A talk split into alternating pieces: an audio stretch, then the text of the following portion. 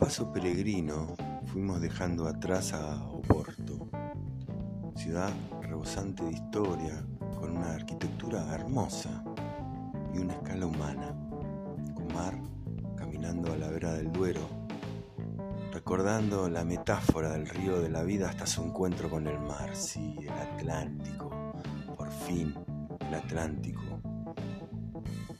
Cruzamos el puerto y cogimos una senda paralela a él. Sus habitantes naturales fueron apareciendo poco a poco, las innumerables gaviotas y los pescadores. Sí, los pescadores, los sufridos pescadores. Allí comimos unas exquisitas sardinas asadas a pie de calle, mojamos el pan en el aceite y continuamos nuestra ruta hasta buscar este albergue. Estoy tranquilo, estoy cerca del mar, me gusta el mar. Quiero separar de él hasta Finisterre. Me gusta el mar. Peces y panes. Me gusta el mar.